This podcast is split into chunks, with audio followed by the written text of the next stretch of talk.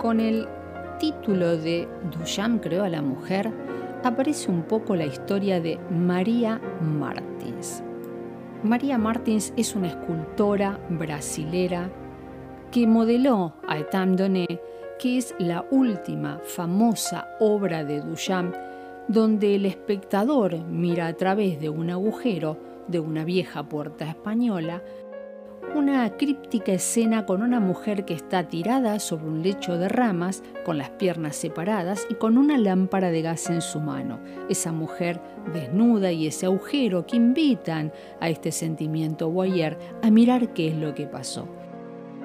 Duchamp trabajó secretamente en esta obra desde 1946 y la terminó 20 años después. Pero no es de él de quien te quiero hablar, sino de María Martins. Esta mujer es dibujante, pintora, escritora, periodista y se convierte en una de las principales escultoras surrealistas premiada en la Bienal de San Pablo. Además aquí en Buenos Aires hay obra de ella. La escultura de la cual te hablo se llama Lo Imposible y muestra la imagen de dos figuras que se atraen pero que a su vez se repelen. Estuvo también en la colección de eh, versiones similares en la colección del MoMA en Nueva York y en el Museo de Arte Moderno de Río de Janeiro. Aparentemente la vida de esta mujer fue una vida apasionante. Nació en 1894, fue hija de un ministro de Brasil, se casó con un historiador en primeras nupcias y luego se volvió a casar con Carlos Martín, de quien toma el apellido, y viajó porque él era embajador de Brasil, o sea que le tocó codiarse con mucha gente, viajar mucho en representación acompañando a su esposo y eso le permitió que su arte y la relación con el arte se, le, se abriera mucho más. Una mujer de gran carácter, con ideas propias, coleccionó armas medievales, escribió sobre China, sobre los líderes religiosos de la India, eh, amiga de numerosos escritores y pintores. Los hombres poderosos la fascinaban. Se cuenta por ahí que tuvo un romance con Mussolini. André Breton la conoció en su exilio neoyorquino en una de las ruedas de arte y la alabó mucho por encontrar esa pasión y además hacer una mezcla sobre lo primitivo. La escultura efectivamente rompe con el clasicismo de su país y ella crea un lenguaje donde lo humano, lo vegetal y lo animal se mezclan. Conoció a Duchamp en una relación que duró cinco años. Tienen una relación sin ataduras y esta relación dura hasta que Tenny Matisse que es la ex esposa de un marchand, llega a la vida de Marcel Duchamp y se casa con él. María no fue una musa cualquiera, sino fue coautora del proyecto de Tandonnet. Las referencias a esa obra están en unas cartas que se escriben entre ellos y hablan como nuestra obra, de manera que se puede creer y concebir que desde la estrecha e íntima relación que tenían ambos y la complejidad, además del conocimiento como artistas, esta obra tiene que ver con el acervo de ambos artistas. Hay un historiador y especialista que viajó en busca de estas cartas que quedaron como patrimonio testamentario a una, la única hija Martins. Y en estas cartas está este contenido donde se habla de este hecho. María Martins ocupa un puesto de honor en el arte brasilero no solamente por haber sido amante de Duchamp.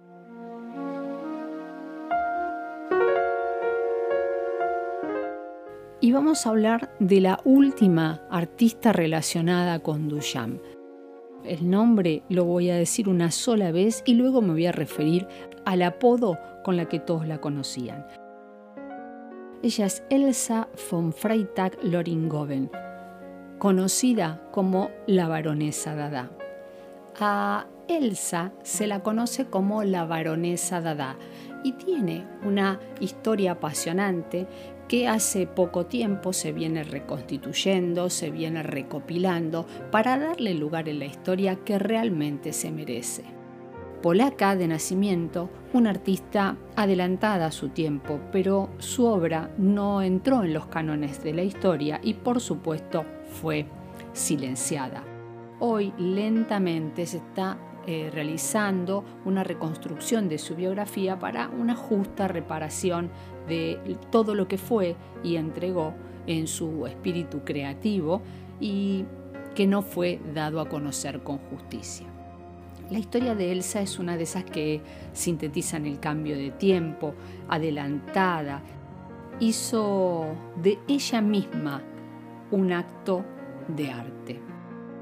Elsa tuvo una infancia difícil con un padre muy exigente y una madre que aprendió a malcriarla un poco para que ella estuviera lista a lo que se tiene derecho. Cuando murió su madre se escapó y ahí comenzó su vida itinerante. Su primer parada fue Berlín y ahí se quedó, se quedó un tiempo, pero descubre la noche y con ella el trabajo de la noche para poder vivir ella hacía en un cabaret eh, una performance, una actuación de Venus de Milo y cuando bajaba del escenario también seguía haciendo roles porque se disfrazaba, le gustaba escandalizar esencialmente. Se paseaba por los cafés de Berlín, de Múnich y siempre para descubrir todas las facetas de su sexualidad, del placer, del dinero y comenzó una vida muy difícil y muy disipada. No obstante eso, acude a clases de interpretación, pero también es una gran lectora que hace que todo lo que pasa por sus manos esté en su interés de lectura. Elsa se casa con un arquitecto, uno de los fundadores de la contrapartida de lo que sería el Art Deco, y comienza ahí un poco a dedicarse a la pintura. Se enamora de, otra persona, lo que terminó con la relación con este primer marido. Esta relación que tiene, que es eh, con Frederick Grove, es una relación muy difícil, en cierto modo muy tóxica, porque él se queda con muchos créditos y muchas cosas de la obra de Elsa. Viven unos años juntos, pero ninguno de los dos es capaz de poder dirigir su vida y caen en el desprestigio, en la miseria. Incluso Grob, por no pagar eh, sus deudas, cae en prisión. Él siempre está en el ojo de la tormenta y, planeando su muerte, escapa a los Estados Unidos y ella lo sigue un tiempo después. Pero para esto, cuando Elsa llega, él ya tenía una nueva vida nuevo apellido y nueva esposa. Elsa llega a los Estados Unidos y conoce al poco tiempo a Leopoldo von Freytag Loringoven, este falso varón de quien toma el apellido y el título con que se haría eterna y se haría conocida a pesar de todos los intentos por borrarla de la historia.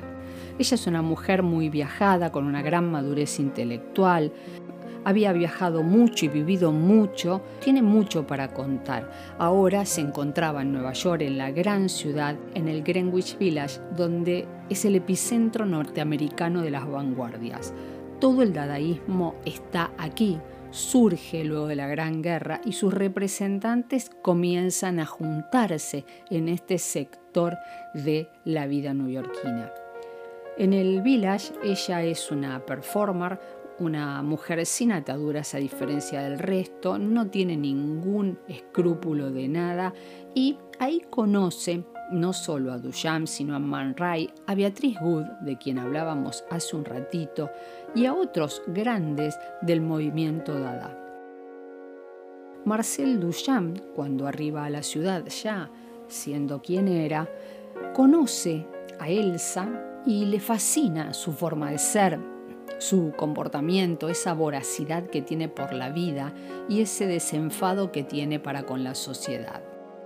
Ellos mantienen una relación, además de artística, personal. Ambos eran vanguardistas y compartían una visión muy desafiante y transgresora de lo que se veía en el arte. Se encontraron por primera vez en 1916 o 1917 en la escena de Nueva York. Tuvieron una relación muy tumultuosa, compleja y eh, entre colaboraciones de proyectos artísticos, muchas veces compitiendo entre ellos y otras veces con el romance de por medio. Uno de los episodios más conocidos de las cosas que Elsa registró, ella genera una escultura que presenta, que lo hace con unas tuberías que encontró en la calle. El título que le da esta obra es Dios. La obra fue atribuida por décadas a quien la había fotografiado. Esto sucede muchísimas veces y en muchos tiempos, y particularmente a Elsa le pasó más de una vez. Algunas revistas de la época la consideran la primer dada estadounidense, porque es la única que ve el mundo con ojos de dada y que vive con el criterio del dada. Uno de los episodios más conocidos que involucra a ambos artistas, tanto a Elsa como a Duchamp, es la famosa obra de Duchamp titulada Fuente o El urinario migitorio invertido. Esta fuente de porcelana se presentó como obra en 1917 y generó muchas controversias. La presentación no la hizo con el nombre de Duchamp, sino con R. Mood, que firma como un seudónimo sigue siendo objeto de debate la innegable influencia de Elsa con Marcel Duchamp y con respecto a esta fuente. Se ha explorado mucho acerca de la autoría real de Duchamp y la posible participación o la real hacedora que fue Elsa de ese objeto artístico. Esta pieza de Ready desafiaba la mirada sobre el arte al enunciar que cualquier objeto cotidiano sacado de su contexto habitual y colocado en un lugar que lo validara podía considerarse una obra de arte. Esto, si bien no ha cambiado, ya se presentó hace más de un siglo y sigue generando debates. Les decía recién que ella había hecho una obra de ready-made con tuberías de la calle, o sea que la idea de llevar estos objetos cotidianos a concepto de arte ya no le pertenecía del todo a Duchamp. La discusión más fuerte es sobre la creación real de la obra, porque em, hay algunas pruebas y otras se siguen vinculando, eh, se inclinan hacia la balanza de la baronesa como titular de esta obra, porque ella hizo obra con el seudónimo de R. Mood durante su estancia en Filadelfia. Existe una biografía de la baronesa del Greenwich Village donde se cuenta que en los años 20 Elsa se había rapado, salía pintada con, de rojo, caminaba desnuda por las calles, tenía, y hay fotografías de esto, unas latas de tomates vacías que le cubrían los pechos y nada más, usaba eh, cucharitas de café como aros se paseaba por los salones burgueses. Bueno, esto no la favoreció para nada y desmereció mucho este, esta desfachatez que ella tenía mezclada con el arte a su propia actividad. Eh, lamentablemente para los años 26, 27 ya el dadaísmo empezaba a ser superado por otras vanguardias que le habían ganado novedad, como por ejemplo lo era el surrealismo. Pocos años después, un 14 de diciembre de 1927, esta mujer en soledad y en un olvido feroz se suicida sin cartas de despedida y eh, sin tener nada que decir a nadie. Antes de cerrar esta reseña, quiero hacer una defensa en honor a quien escribió la nota sobre María Martins, que dice como título eh, Y Duchamp creó a la mujer, y ella dice querido lector que si hubiera puesto la escultora María Martins o hubiera puesto la increíble vida de María Martins, tal vez no había atraído suficiente atención. Este suele ser el destino de aquellas mujeres que tuvieron por amante a un personaje famoso y a quienes se las considera solamente por eso y no se le reconocen sus méritos propios que con el paso de los años y el cambio de mentalidades ya debemos poder poner en práctica. Era importante poder compartir estas líneas porque un poco justifican las razones, pero también asientan que esto es necesario para llamar la atención.